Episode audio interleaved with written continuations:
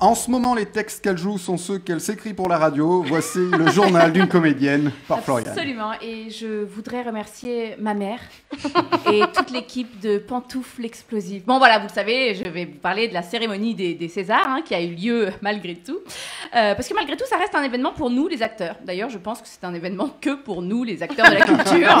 C'est clair. et que le public, donc, euh, n'en a plus rien à foutre. Non, mais je peux le comprendre, hein, parce que moi, comédienne jamais nommée, on dit nommée ou nominée Bon, une bonne fois pour toutes, vous dites ce que vous voulez tant que vous parlez de nous, s'en bat les couilles. Nommée, dites nommée, nommée, nommée. Euh, donc, je ne viens pas vous parler de la soirée des Césars vécue de l'intérieur, puisque bah, je ne sais pas ce que c'est. À mon grand désarroi, hein, parce que comme tout comédien pédant qui se respecte, je suis sûre que j'en aurai un un jour, et mon discours est déjà prêt. Euh, mais non, non, donc je viens, vous, je viens vous parler de la soirée des Césars, vue par les comédiens eux-mêmes de leur canapé. Ah, ils sont bons. Ah oui, oui, je vous jure, c'est eux qui font le spectacle. En tout cas, c'est certainement plus drôle que la soirée elle-même. Non, mais c'est vrai, pourquoi ils font tous la gueule? On dirait qu'ils sont tous parisiens. C'est insupportable. Merci à la production qui m'a soutenue dans ce projet. Ah ouais. Putain, mais tu vas te pendre ou quoi? Mais file-moi ton César avant et puis après fais ce que t'as à faire. Bon, et en plus d'être mal peigné, oui. Alors ça, je pense que c'est une clause qui signe tous avant.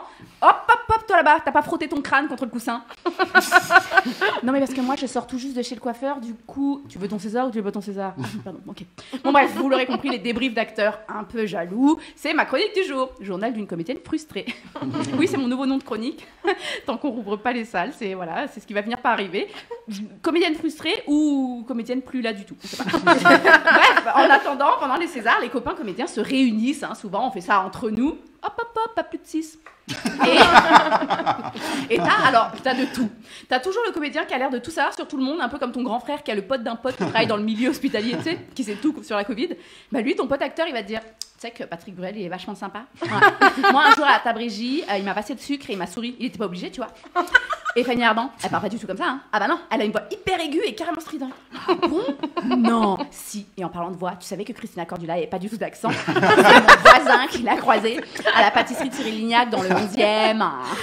Oui, parce qu'apparemment, elle habite dans le 11e. On habite tous dans le 11e, les acteurs parisiens. Attends ta gueule deux secondes. Je viens de voir Corinne Mazero à poil ou je rêve Bon bref, t'as aussi le comédien community manager qui manque de reconnaissance et qui tweet toute la soirée ses meilleures vannes en espérant être retweeté par Canal+, ou par François Civil, on sait jamais. On croise les doigts, comme dirait Bachelot.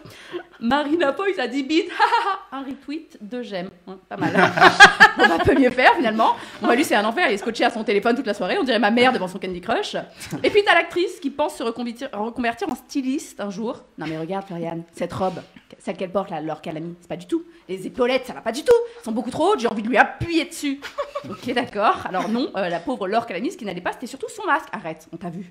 On avait, t'avais peur que ton rouge à lèvres, il, il s'étale comme ça sous ton masque. T'étais en galère. Bon, bah c'est chiant. Mais en plus, pourquoi elle avait un masque? Ils étaient espacés qu'on n'en peut plus. Ils étaient à peine 150 dans la salle. Oui, alors c'est vrai, c'est, c'est, c'est déjà super que c'est eu lieu. Mais comme ambiance, c'était pas non plus euh, avec 150 pots. Mais attends une minute, toi, 150 personnes, espacées, masquées, ça me donne une idée. Peut-être qu'on pourrait réouvrir les salles avec un public masqué, espacé. Je sais pas, ça a bien fonctionné là pour le haut du panier. Ah, on me dit que cette idée a déjà été testée, qu'elle a bien fonctionné, mais qu'elle est toujours pas validée. Bon, bah du coup, euh, vous êtes mignons les artistes, vous allez arrêter de vous plaindre. Non, pardon, je, je retourne essayer de survivre en attendant mon César de la meilleure chronique. Et qui sait, peut-être un jour, je pourrai de nouveau exercer le plus beau métier du monde. Merci Florian. Je t'en prie. Et je sais qu'un jour tu auras, je sais qu'un jour tu auras un César. Ah oui Donc je, je- je vais t'y préparer. Ok. Et le César de la meilleure actrice est attribué à Florian Chap.